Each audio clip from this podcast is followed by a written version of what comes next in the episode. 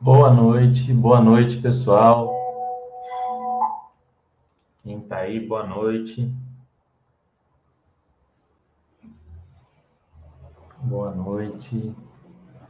Hoje o tema é livre, hoje eu vou responder as dúvidas de vocês.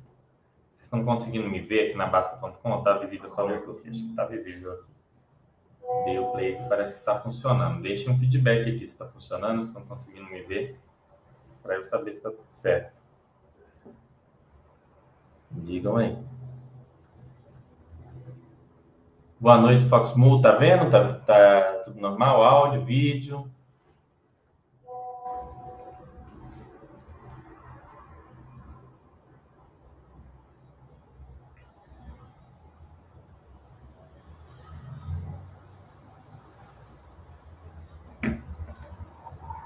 Boa noite.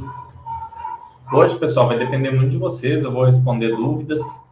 É, a hora que vocês forem chegando também, eu tenho umas perguntas para fazer. Eu quero ver a opinião de vocês, o que vocês acham de algumas ideias que eu estou de conteúdos é, para trazer para vocês.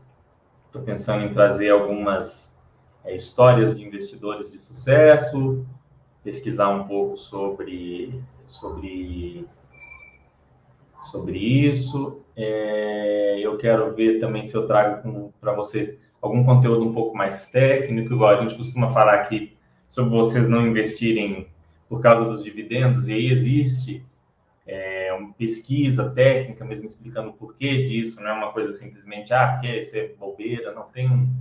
Se vocês quiserem trazer, estou pensando em trazer alguns conteúdos pontuais, assim, um pouco mais avançados. Mas aí depende de você. Como falamos, os youtubers já estão mandando aportar na renda fixa. Daqui a pouco vão sugerir vender os imóveis. É, Foxmo, o segredo é o que? Você tem que ter a sua estratégia de investimento é, e seguir ela independente do que os outros dizem, independente do que eu digo, né? Inclusive, independente do que dizem os outros youtubers. Então, você tem uma estratégia para compra de ações, critérios para compra de fundos imobiliários, para compra de estoques, de REITs.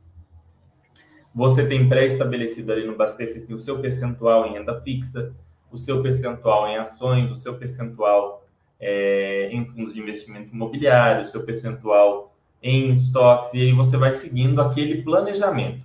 Quem fica nessa de pular de galho em galho, ah, o youtuber A falou isso, o youtuber B falou aquilo, o analista C falou aquilo outro, o banco tal falou aquilo, falou mais não sei o que. Quem fica nessa, infelizmente, não constrói nada, né? Fica pulando de galho em galho e andando em círculos ali, sem chegar a lugar nenhum. Então, você tem que, é, com as ferramentas que a gente tem aqui na Baster, ajudam muito, né, nesse sentido, porque a gente tem muitas ferramentas boas aqui, mas você tem que fazer a sua análise, os seus critérios, escolher e vai ter, sim, momentos que você vai aportar na renda fixa, é, e outros na renda variável. Isso vai ser inerente à sua estratégia. É bom que dentro da renda fixa você tenha um pouco de tesouro Selic para essa estratégia funcionar melhor, porque ele não sofre a marcação ao mercado. Então, no momento de queda do mercado, se você tem tudo em tesouro IPCA e fundos imobiliários e ações, cai o tesouro IPCA, cai os fundos imobiliários, cai as ações, esse, essa como é que a gente pode dizer, é, é, esse reequilíbrio do menor delta proporção não funciona tão bem. Então, você põe um pouco de tesouro Selic, tesouro IPCA, suas ações, seus fundos imobiliários e vai seguindo a estratégia que você mesmo estabeleceu, né? Que eu impus, que o youtuber impôs, é, falou, né? Que o, o, alguém aqui, né? Todos nós aqui a gente procura ajudar vocês, mas vocês tem que formatar uma própria ideia, uma própria estratégia de investimento. Claro, você leu uma coisa aqui, leu outra ali, você leu um livro,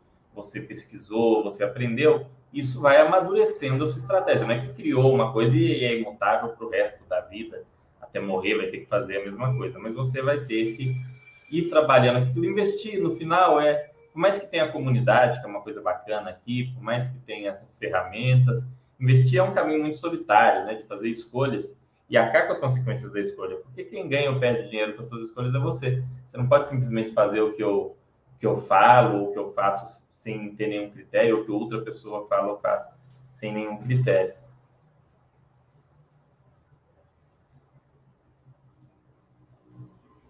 Não precisa disso.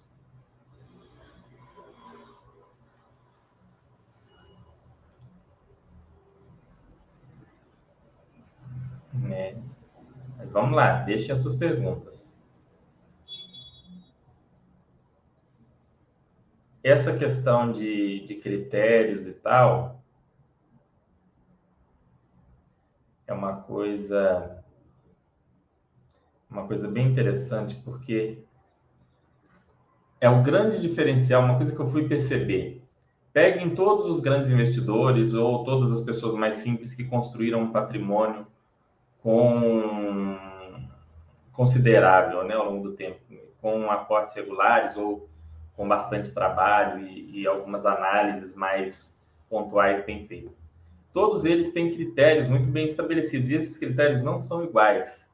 Se você pegar no, no, no exemplo do Brasil, né, você pega é, o Luiz Alves, o Lírio Parisotto e o Luiz Barsi, que são três dos maiores investidores do Brasil, a carteira dos três é, é, é pública, né?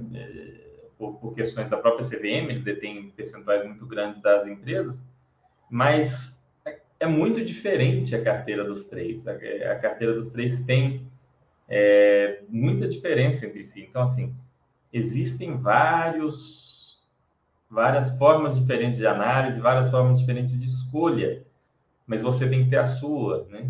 E é claro, você vem aqui na Basta.com, a gente fala um monte de coisa, a gente fala sobre é, analisar os lucros, olhar as margens, olhar a estrutura de capital, endividamento, né? olhar o retorno sobre o patrimônio líquido, que é, é o percentual que remunera os lucros retidos, quando a empresa não paga o dividendo e sim retém o lucro, o que, quanto que aquele lucro retido vai render? teoricamente, vai render o ROI, né? considerando que o ROI se mantenha mais ou menos estável. Então, é um ponto importante, por aí vai. Então, é bem legal você ter um, os pontos de análise próprios. É, é, um, é um, uma coisa bem interessante aí que eu percebi. Não, eu percebi assim, não agora, né? em pesquisas passadas, quando eu comecei a investir, mas eu percebi que não havia um único caminho que te dava... É, um, um bom resultado. Mas o, alguns pontos comuns, como a disciplina, né, a paciência de você se manter ali com seus ativos, não ficar vendendo o tempo todo, não ficar girando carteira, é, os aportes regulares, o investimento regular, a poupança regular, né? o fato de não se envolver com dívidas, de não se envolver com problemas financeiros, evitar confusão com derivativos, tudo isso são pontos incomuns dos grandes investidores Peter Lynch, por exemplo, tem livros fantásticos, né? Os livros do Peter Lynch são muito bons. A gente tem aquele livro que fez muito sucesso e aquele livro, eu acho que se ele, se o, o, o autor fosse aqui da, da Baster, não pareceria tanto com um livro da Baster como é o Psychology of Money, né? Que é, é a psicologia do dinheiro, que eu acho que chama é, não, é Psicologia Financeira. Alguma coisa assim, não lembro qual é a tradução. Eu tenho esse livro. E, e, ele conta sobre essa importância, ele conta vários casos de sucesso onde as pessoas, o diferencial das pessoas foi essa disciplina, é, essa paciência, e não a super capacidade de análise, ou o fato de serem CFAs, CNPI, grandes analistas, nada disso né, grandes economistas, gênios dos investimentos como Warren Buffett, sim pessoas que tiveram constância. A história mais famosa, a gente tem duas histórias muito famosas, que são a do Ronald Reed, que era a, aquele senhor que foi militar, depois ele foi frentista num posto de gasolina por mais de 20 anos, foi zelador né, de, uma, de um colégio ali, limpava ali, fazia faxina por mais de 17 anos e juntou um patrimônio ali se não me engano, na casa de 2 ou 3 milhões de dólares, só fazendo investimentos em bolsa em, em ações de empresas que ele conhecia muito bem, que é o que o gente costuma falar. Tem aquele caso emblemático da Silvia Bloom, que eu acho que a gente já trouxe aqui também na Baster.com, que era uma secretária e ela investia é, ela investia parte de, daquilo que ela ganhava em ações, as mesmas ações que os advogados do escritório em que ela trabalhava investiam. Então, ela era secretária do escritório de advocacia e ela ia comprar as ações para os chefes, né? Anos atrás era um procedimento feito pessoalmente ou por telefone, não tinha home broker. Isso a gente está falando nos anos 60, 70, 80. E ela comprava as mesmas ações para ela e ela é, no, no, se aposentou com mais de 9 milhões de dólares aí em investimento, sempre ganhando um salário de secretária que, mesmo para os padrões americanos, é um salário muito mais baixo do que o salário de um advogado, de um médico, de um profissional aí é, que tenha uma, uma formação mais técnica, né? Então é muito bacana esses, esses casos. Eu gosto de trazer isso daí para vocês também, para vocês verem o tanto que é importante e, e por que se frisa tanto aqui na Basta.com essa questão do mindset. Porque a maioria de vocês está num caminho ok aqui, que entrou aqui, começou a investir, estudou pelo menos um pouco, né? Não chegou só, ah, vou olhar aqui a cor do cachorro, não, deu, entendeu um pouco o que está fazendo a maioria tem uma chance muito grande de ficar muito bem, mas vai depender desses dois pontos, de ter paciência para esperar para colher esses frutos e de ter a disciplina de seguir aportando, de seguir investindo, de seguir fazendo as coisas de maneira regular, o que nem todo mundo tem.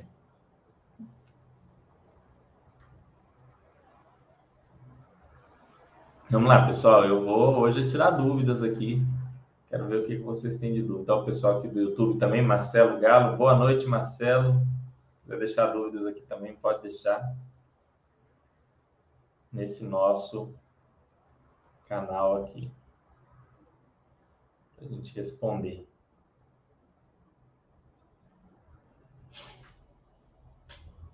Né? Vamos lá. Deixem, deixem as dúvidas aí, pessoal. Se vocês não, não desenvolverem hoje, eu não vou desenvolver porque eu não trouxe nenhum conteúdo muito específico, eu não trouxe nada aqui. Posso até falar de algumas coisas, mas eu acho que não tem não tem nenhum tema muito muito interessante para abordar hoje especificamente. Eu decidi que semana que vem eu vou semana que vem não, na próxima semana eu vou trazer a análise de ativos de novo e aí eu vou colocar aquela votação, vocês fiquem atentos, mas eu vou colocar a votação aqui na parte de FIIs da Baster.com, é, para vocês escolherem né, o que, que vocês querem aí de, de investimento, de análise. Eu estou terminando de estudar, eu já vou marcar, provavelmente para a semana que vem para a próxima, a segunda prova do CNPI, por isso que eu não estou preparando coisas que eu pensei que é preguiça, não, poxa, esse cara não fica aí, não prepara nada de específico para a gente, palhaçada, não é. É porque é, eu estou nesse processo aí de, de, certificação e eu vou fazer a prova agora em breve, então é, é isso que acontece. Olha, eu vou mostrar para vocês um negócio legal aqui, um negócio bem interessante. Quem é mais antigo de Basta já viu isso daqui, mas quem não é,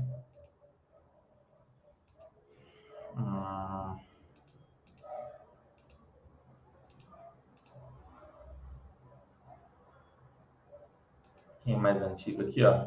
Vocês já viram essa imagem aqui que a gente. Esse, esse estudo que foi feito, foi feito pelo. comunidadebaster.com, não, não me lembro quem. Teve, teve alguma pessoa que participou que fez mais isso aqui, ter sido comunidade, mas eu, eu, aí eu fiz um, umas montagens aqui com algumas simulações. Ó. Se a pessoa tivesse comprado no ano 2000 10 mil reais distribuído igualmente entre esses ativos, e só tivesse ficado parado, pessoa teria é, 1 milhão 474 mil reais. Olha que loucura. Só que a pessoa teria que ter ficado quieta, que é a coisa mais difícil na bolsa. A coisa mais difícil da bolsa é ficar quieta. É a coisa mais complicada.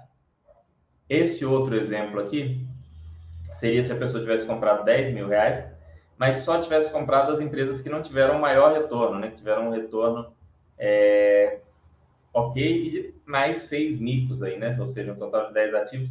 Seis empresas faliram e as outras quatro foram essas quatro. A pessoa teria 101.580, né? É, olha que interessante. A carteira 3, 10 mil reais só em cinco ativos, ok. Ela escolheu bons ativos, daria 269 mil. Se tivesse ficado quieto na renda fixa, na, no Tesouro Selic, teria 70 mil, no CDI, 69 mil. Teria bons retornos. Mas o que, que é difícil? Ficar quieto. Ficar quieto é muito complicado. Ficar quieto só é fácil na teoria. Tem esse outro aqui. Empresas que não tinham trazido muito retorno. Ó. Você, né, isso aqui é em 2016, esse estudo, aquela época, 2016 ou 2017, aquela época que a Petrobras estava mal. Nem se for hoje, isso daqui vai multiplicar muito mais. Então, olha o retorno. Quando a Eternit estava mal também, é, acho que não no fundo, mas num, num momento muito ruim. Olha o retorno que a pessoa teve só de ficar quieto com essas empresas que não foram tão, tão expressivas. Né? Interessante aqui, ó. Esse outro caso aqui. Olha que bacana aqui, ó, de 1995 a 2020. O que, que a pessoa teve? Até na Eletrobras, que é uma empresa que teve retornos pífios, a pessoa superou a inflação. Só dela ter ficado ali de 95 a 2020, isso aqui é um estudo que o Thiago fez, se não me engano. Olha que legal a pessoa teve um retorno bem legal.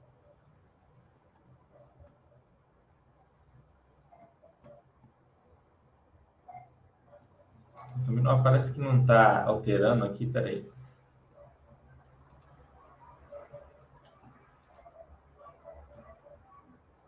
Deixa eu, deixa eu fazer um outro compartilhamento aqui de janela, né? De Janela. Não, cadê? Tela cheia. Tela 2, tela 1. Um.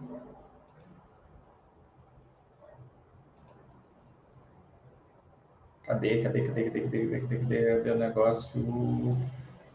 Aqui, ó. Esse aqui que eu tava falando. Resultado de 25 anos, mesmo a pior empresa superou a inflação.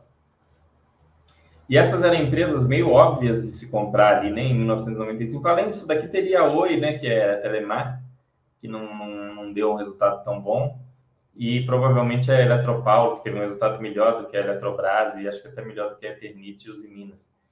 De lá para cá, essas empresas, isso aqui foi até 2020. A Uzi Minas teve um retorno muito grande de 2020 para cá.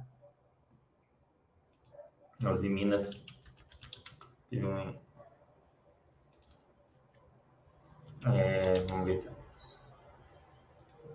Uzi Minas Ação.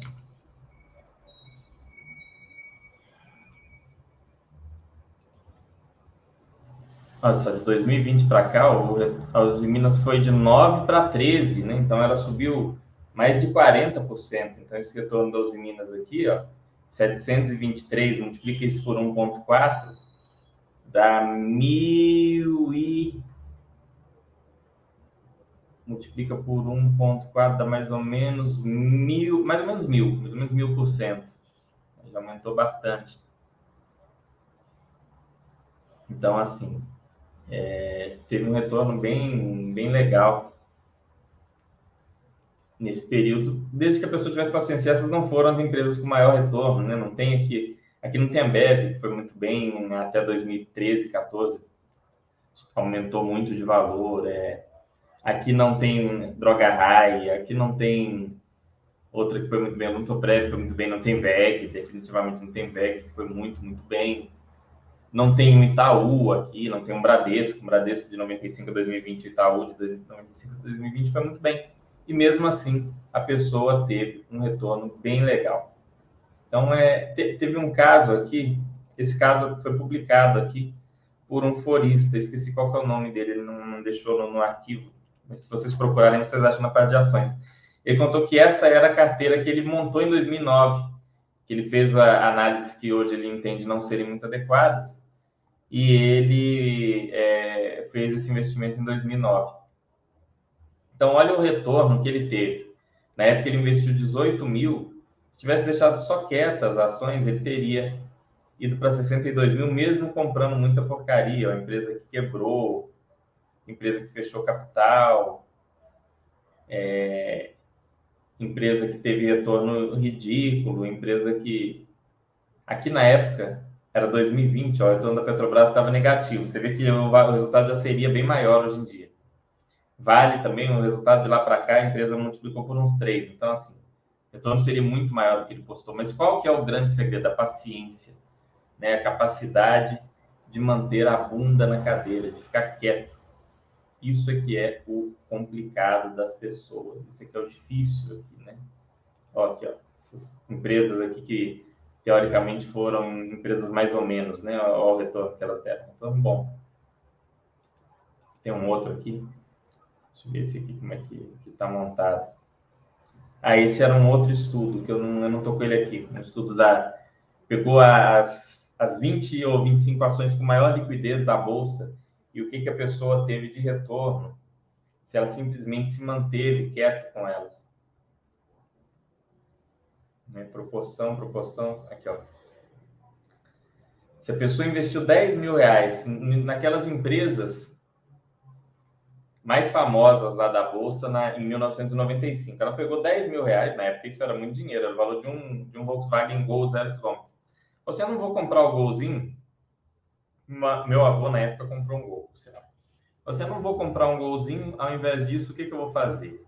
É Gol, eu falo Gol porque é o carro mais vendido do Brasil, é mais fácil de vocês imaginarem. Né? Muitos de vocês devem ter comprado um Gol em 1995.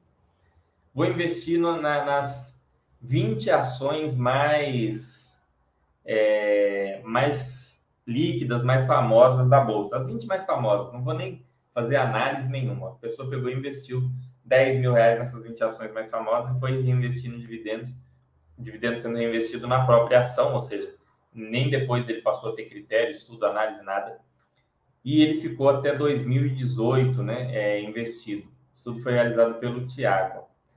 A pessoa teria R$ 764.300 simplesmente por ter comprado as 20 ações mais famosas e mantidas quietas na carteira ao longo de 23 anos, né? é um tempo tão grande. Então vejam só como que a paciência premia, né? É, o Lili Parisotto que fala isso, a bolsa premia a vagabundagem e assim vários estudos comprovam isso. Bem interessante isso daqui. Deixa eu voltar aqui para ver as perguntas, se agora vocês perguntaram algo.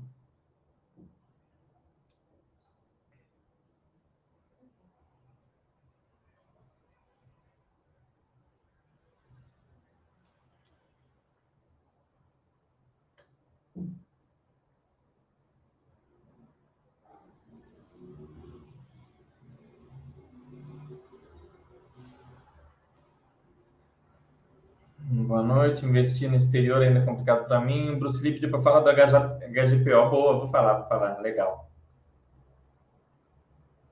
Você não acha que investir em FIIs de papéis fere um pouco conceitos basterianos? O que, eu acabei de falar, Arga Brutos?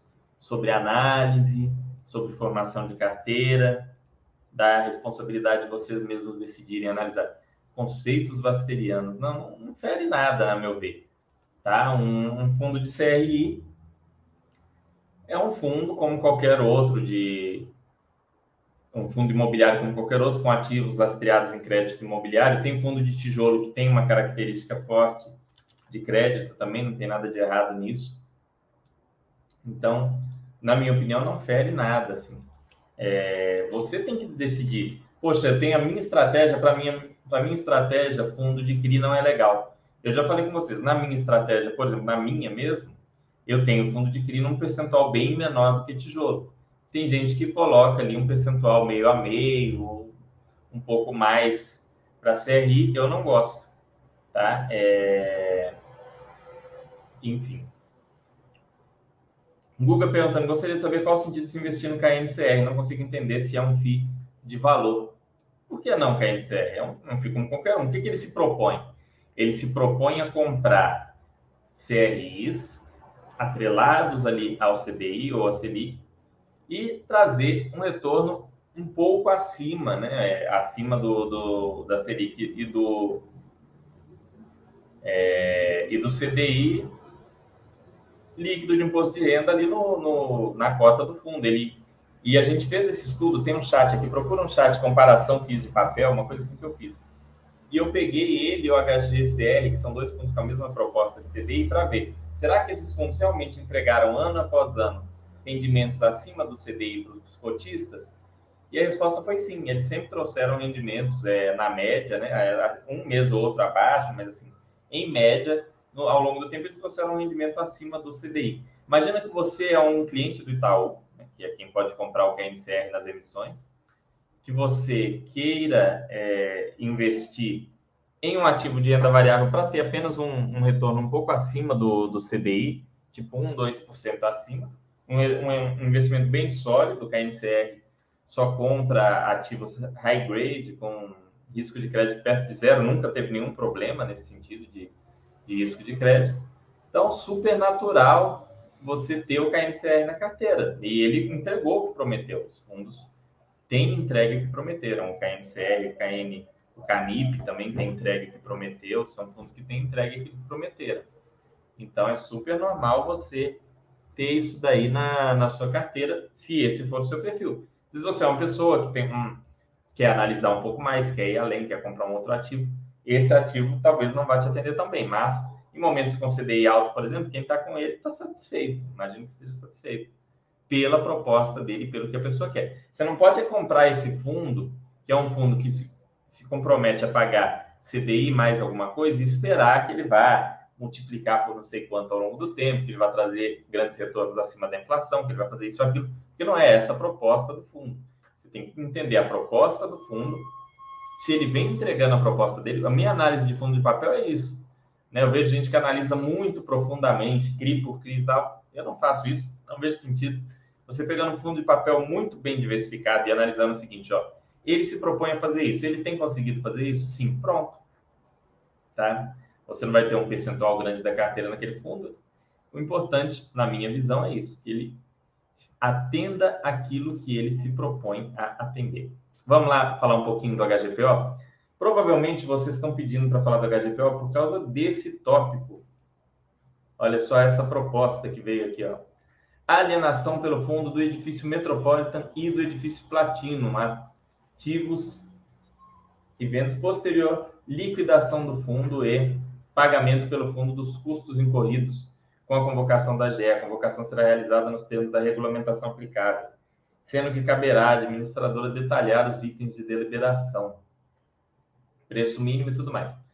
Teve é, a Assembleia foi aprovada, ou seja, se houver uma proposta acima desse valor, de 491 milhões e 900 mil reais, o fundo vai ser vendido.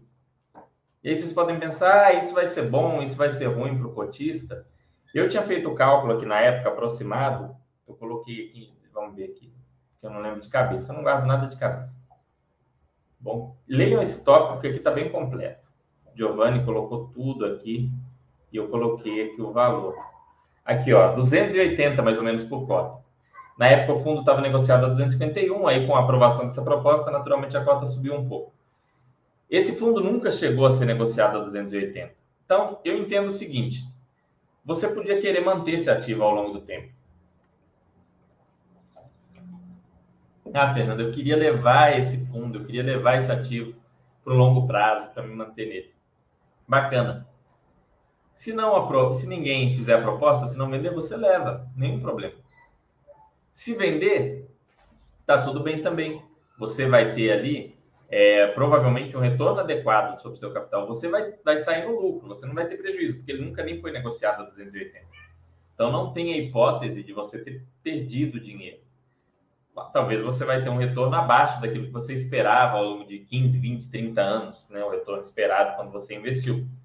Talvez não, se você foi aquela pessoa que investiu lá na época que ele era 100, 120 reais, além de todo o rendimento que você recebeu nesse tempo, você mais do que dobrou o seu capital, o que é muito raro, poucos fundos imobiliários fizeram isso. Eu acho que por causa do retorno histórico dele, o pessoal fica um pouco triste com isso. É... Eu fico mais triste por esses imóveis saírem da bolsa. Se esses imóveis forem para outro fundo de investimento imobiliário, eu vou achar bem legal. Eu não gostaria que esses imóveis saíssem da bolsa pela qualidade deles. Mas tá, o, o, vai ser um investimento que, que fez aquilo que se propôs a, a fazer. Entregou um bom retorno para os cotistas, teve um, um, um, tempo aí de mais de 10 anos, onde aquele que comprou lá no início comprou por 100 reais e recebeu, na maior parte do tempo, mais de 1% ao mês, chegou a receber, em grande parte do tempo, mais de 1% ao mês sobre esses 100 reais.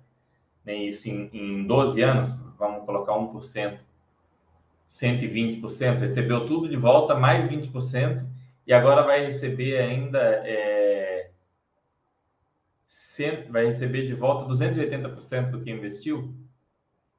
Não está ruim, né? É, foi um investimento que se propôs a, a fazer algo e fez. Ele, encerrando ou não, vai ter sido um investimento bem sucedido. Eu vi gente aqui postando, nossa, é por isso que não deve investir em fundo imobiliário, tá vendo? Não tem segurança, não sei o quê. É uma burrice, uma palhaçada a pessoa falar isso. Desculpa a sinceridade. Mas o investimento foi excelente para todo mundo, né? Para praticamente todo mundo, não vou dizer para todo mundo, mas para alguns vai ter sido só bom, para ninguém vai ter sido ruim, né? Se for fechado nesse preço. Para alguns vai ter sido bom, para outros vai ter sido maravilhoso, excelente. Mas acabou, algumas coisas acabam. Ah, não, não queria que acabasse. Não quer. Você se casa, você não quer que acabe, mas às vezes tem um divórcio. Você namora, você não quer que acabe, mas às vezes termina. Você é, tem às vezes aquele amigo próximo e tal, mas os caminhos seguem caminhos diferentes, o negócio termina. O mesmo vale para os investimentos. Você não quer. Quem queria que a Souza Cruz fechasse capital, né? Quando tem esse argumento aqui do ah, porque é fundo imobiliário, não sei o quê. Souza Cruz fechou capital, era uma empresa excelente trazia retornos espetaculares para os cotistas, para os acionistas. Nenhum acionista era insatisfeito com Souza Cruz. Né? Independente da pessoa ser fumante ou não, era uma empresa que trazia resultados muito bons. Então, até falei aqui, né, que eu posso falar, ia falar desse caso no próximo chat um pouco, bom que eu já estou falando. Então, é, é uma coisa que acontece, sabe? É normal. Vai acontecer com outras ações. Tem ações que a gente gosta hoje na Bolsa que vão fechar capital em algum momento, é triste, mas vai acontecer. Qual é a ação? Não faço a mínima ideia. Tem fundos imobiliários que a gente gosta, principalmente esses pequenininhos, que provavelmente vão sofrer takeover em algum momento. Talvez o Shopping Higienópolis, talvez o Gran Plaza, talvez, não, não sei, talvez o Rio Negro, enfim como já aconteceu com outros. Então, essas coisas acontecem. Vocês têm que entender que isso é natural dos investimentos, não é uma coisa de outro mundo. Aconteceu. Agora, a gente vai ter que ver é... o que, que, vai acontecer. Vamos supor que esses imóveis vão para um outro fundo imobiliário. Bacana. Se for um fundo imobiliário bom, olha que legal. É, vai ter ganho de diversificação, vai ter talvez melhorado a qualidade do portfólio. É uma é coisa para a gente fazer um estudo. Se isso acontecer, eu vou trazer esse estudo aqui sem sombra de dúvida para vocês estudo detalhado do portfólio do fundo adquirente, falar, olha, o HGPO agora faz parte desse, desse fundo, esse fundo ficou assim, esse fundo não era muito legal, então vocês têm que analisar, ou esse fundo já tinha um portfólio com qualidade, a gente vai analisar isso, mas não, não fiquem nessa de, ah, aconteceu algo que eu não esperava, logo o investimento não presta. Não é assim que funciona. Felizmente não é assim que funciona, né? Coisas acontecem.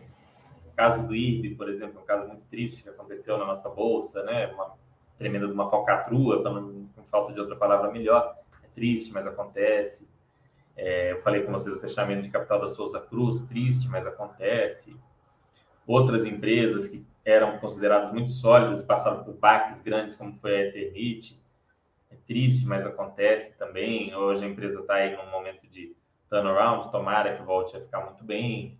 São coisas que vão acontecer ao longo da sua caminhada como investidor. Nesse caso específico, não, não, vai, não, não tem a possibilidade de perda de dinheiro, então nem entra como, como exemplo dos investimentos que deram errado. Mas o, o Peter Lynch ele fala que de, de 40% a 60% dos seus investimentos vão dar muito errado, do tipo falir ou você perder muito dinheiro.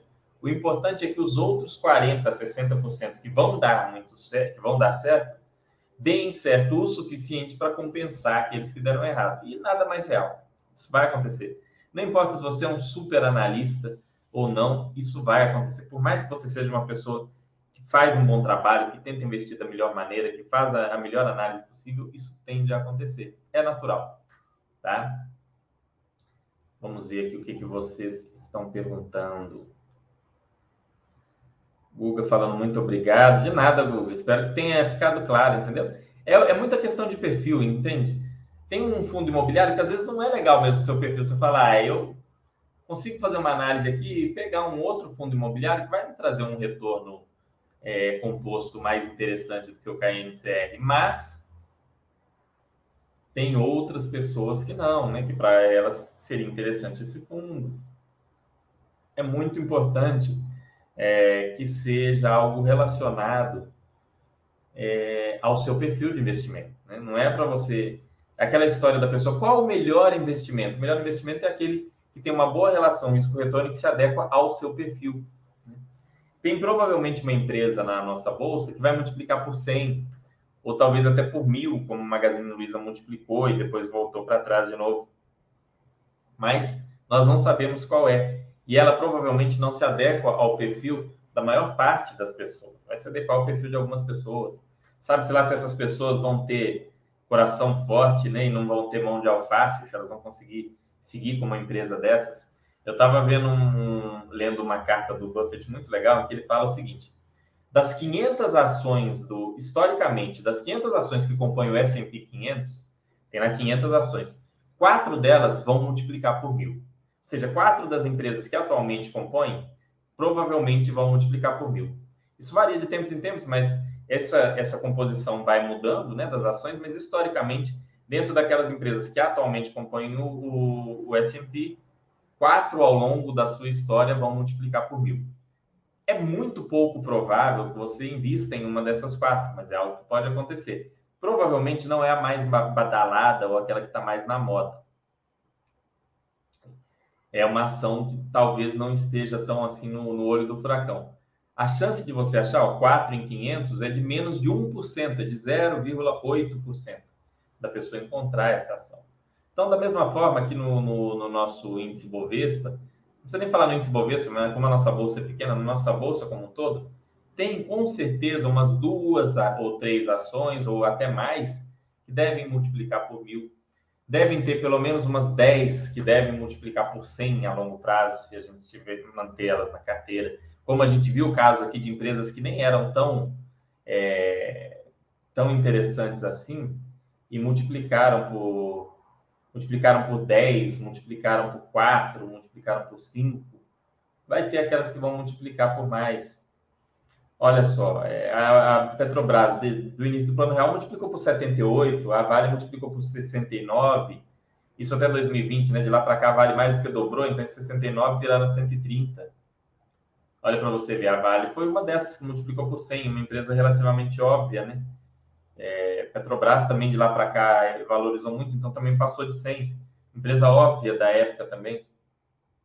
Então, assim, na nossa bolsa tem alguns investimentos assim. Os fundos imobiliários vão trazer retorno para vocês aí de nos próximos 10 anos, os melhores fundos vão retornar 140%, 180%, 190%, ou seja, vão multiplicar por 2,5, multiplicar por 3, é, considerando a soma dos rendimentos, né?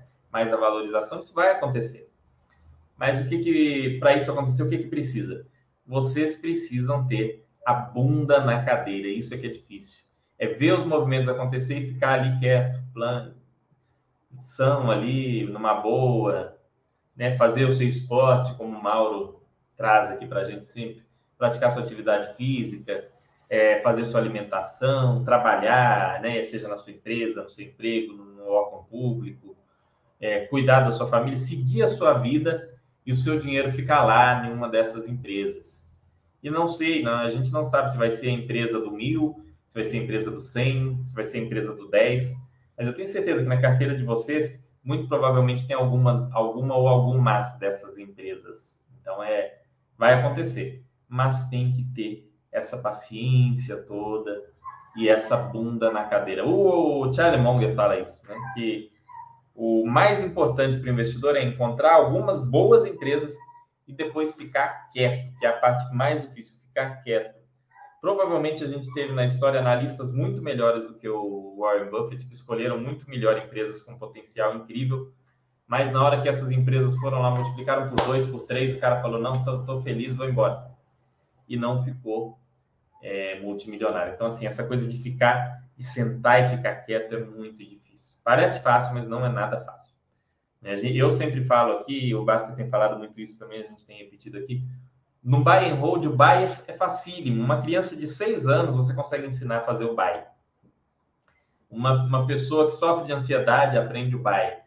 Uma pessoa que tem um problema mental grave aprende a parte do buy. Uma pessoa que é, não semi-analfabeta ou até analfabeta mesmo aprende a parte do buy, né, do comprar. Agora, o hold, meu amigo, o hold é difícil pra caramba.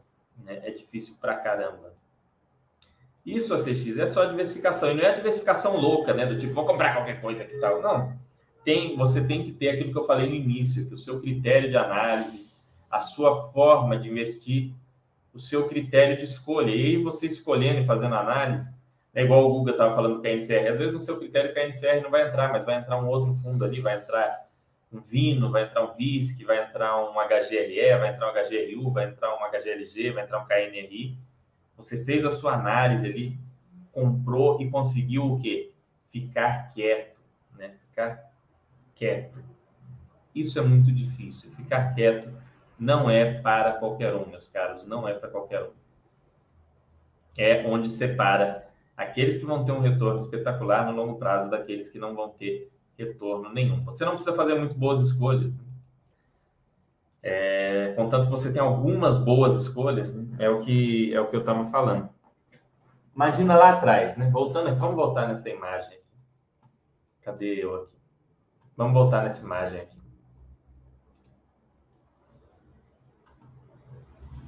Vamos voltar nessa imagem. Imagina lá atrás, 1995 você pegou 10 mil reais, né? Você ia comprar o Gol. Eu gosto de usar o Gol de exemplo, pessoal, não é porque eu não gosto da Volkswagen. É porque o Gol, tá? É... Ele é o carro mais vendido, foi durante muitos anos o carro mais vendido do Brasil, né? Então aí você pega aí e multiplicou. Você comprou lá 10 mil reais em Vale. Você agiu de maneira irresponsável. Você falou, ah, vou pegar a empresa é, que é mais famosa aqui, que eu conheço, né? Porque todo mundo sempre soube que Vale e Petrobras eram negociados na bolsa. Tem, né, vocês são mais novos de bolsa não sabem disso, mas quem é mais antigo sabe. Até os anos 2000, início dos anos 2000, tinha gente que achava que a bolsa era só Vale e Petrobras. E alguns achavam saber da Eletrobras, os Minas, mas era assim, Vale e Petrobras era o que todo mundo sabia, o resto ninguém sabia nada. E aí você pegou aqui, ó, investiu lá 10 mil. Aí você ia ter 682 mil em 2020. Foi só investir no dividendo, né? Aquele conto do Arnaldo, que tem um livro fantástico do Paulo Portinho. Isso lá em 2020. E aí, de 2020 para cá, a Vale saiu de 35 para 95. Então ela multiplicou por 35 para 95 multiplicou por 2,71. Então, aquele seu 688 mil transformou em 1 milhão e 848 mil. E no ano passado, você recebeu em dividendos, em dividendos, tá? Quer ver quanto você recebeu em dividendos?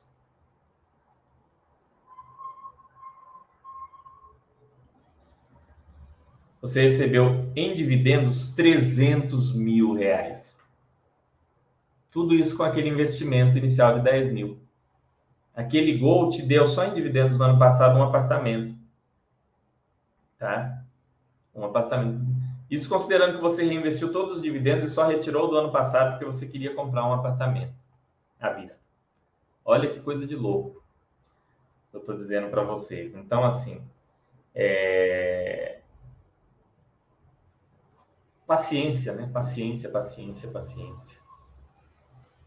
Hum, a pessoa não fez nada demais. Falar, tem os casos, eu não gosto de usar, por exemplo, a Droga Raia e a Magazine Luiza como exemplo, porque não é empresa que as pessoas normalmente comprariam, sabe? Você não, você não tinha aquele seu tio, aquele seu vizinho que tinha ações dessas duas empresas, mas a, a Vale, a Petrobras, todo mundo praticamente comprava essas empresas. Mas o que, que as pessoas fizeram? Venderam.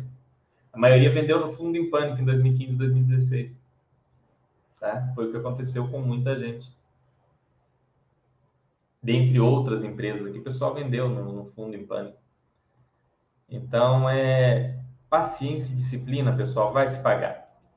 Vocês que estão há pouco tempo, não, às vezes não começaram a notar. Depois você está 5, 6, 7 anos na bolsa, você começa a ver isso no seu patrimônio. Fica visível, assim, realmente visível. Você começa a ter aquela percepção do que você investiu versus o que você tem. Começa a ter um gap muito grande. Então é, é, a paciência de se manter aí. Você vê, pessoa simplesmente comprou Vale e ficou quieto lá em 95. Quanta gente não tinha Vale em 95? Eu conhecia algumas pessoas lá quando eu era criança que tinham Vale. Quem que ficou quietinho e tem esse patrimônio? Dos meus conhecidos, com certeza ninguém. Ficar quieto, né? Bunda na cadeirinha, bunda no sofazinho. Isso é que é difícil. E foi o único IPO recente que coloquei na carteira, assim, que deveria tirar ele da capivara, mas não consigo tomar decisão. Mantém percentual igual para tudo. Poderia comentar? Olha, o IRP, o que acontece? O IRB ele teve falcatrua, né? Aquela empresa lá do, do, do, do de anos atrás não existe. Não é, não é que assim, ela não é mais. É, o pessoal fala, ah, não é mais aquela empresa, nunca foi, aquela empresa nunca existiu, era mentira. Aquela empresa nunca existiu, era mentira. Ela é uma resseguradora. Olhe uma resseguradora americana para você ver o que o IRB pode se tornar, uma grande resseguradora. Ela pode chegar naquilo dali, no que é uma, uma grande resseguradora, que é muito aquém do que são as seguradoras. As margens de resseguradora é muito menor, é, é um tipo de negócio diferente. Não tem nada de errado, é um negócio bom também, mas é diferente. É aquilo que ela pode se tornar. Ela está lá em, em quarentena. Acompanha. Eles estão com um projeto de fazer um turnaround, trocou gestão, mandou embora um monte de gente, é, reavaliar um monte de coisa. Deixa quieto, não tem porquê. Se você quiser vender, vende também. É uma coisa que não tem como eu dizer o que você deve fazer. Mas assim, né, o erro sempre é na compra, pessoal. O erro sempre é na compra. Você teve um prêmio aí que com essa situação livre você ganhou o aprendizado de não comprar IPO. Ó, não comprou IPO e por não né, comprou IPO e se deu mal.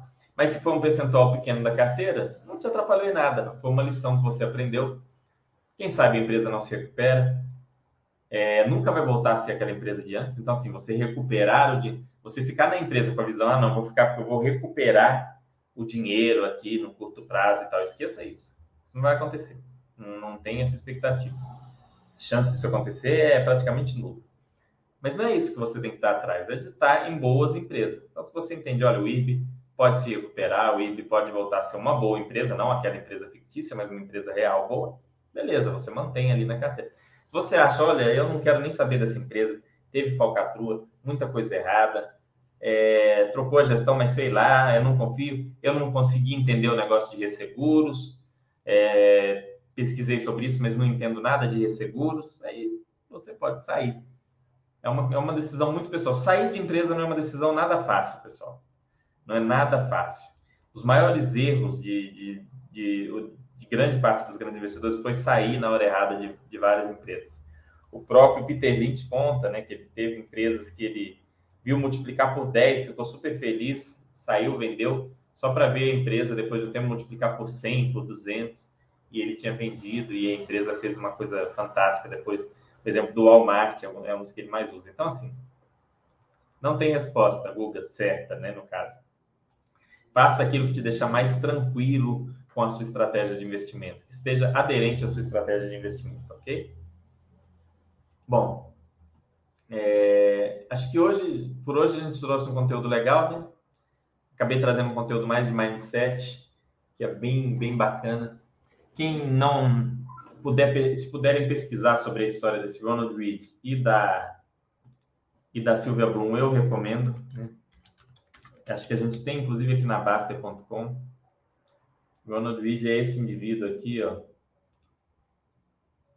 Frentista e zelador, surpreendentemente investidor e filantropo.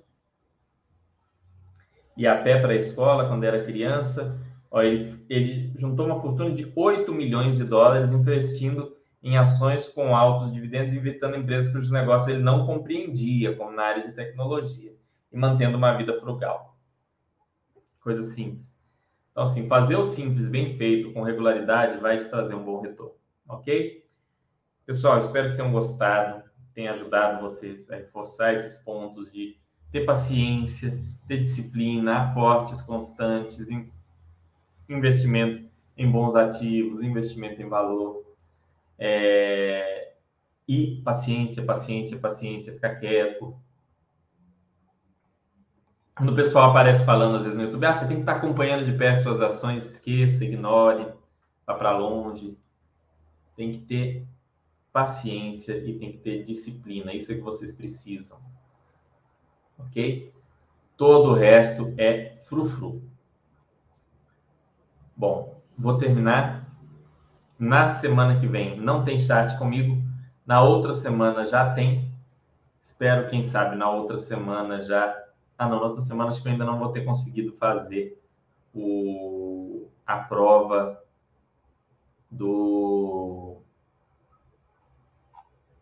A prova do, do CNPI. Então eu ainda devo ser CNPI, quem sabe, só em maio. Torçam por mim para eu passar a prova cheia de pegadinhas, cheia de, de alguns assuntos ásperos, alguns conteúdos ásperos. E vamos ver aí se eu vou passar. É, pois é, Guga, não, não, vai acompanhando. Se você decidir, olha, decidir que não vou vender, então vou fazer um acompanhamento da empresa. Quando eu conseguir entender bem o negócio da empresa e eu entender que ela está sendo bem gerida, eu volto a comprar.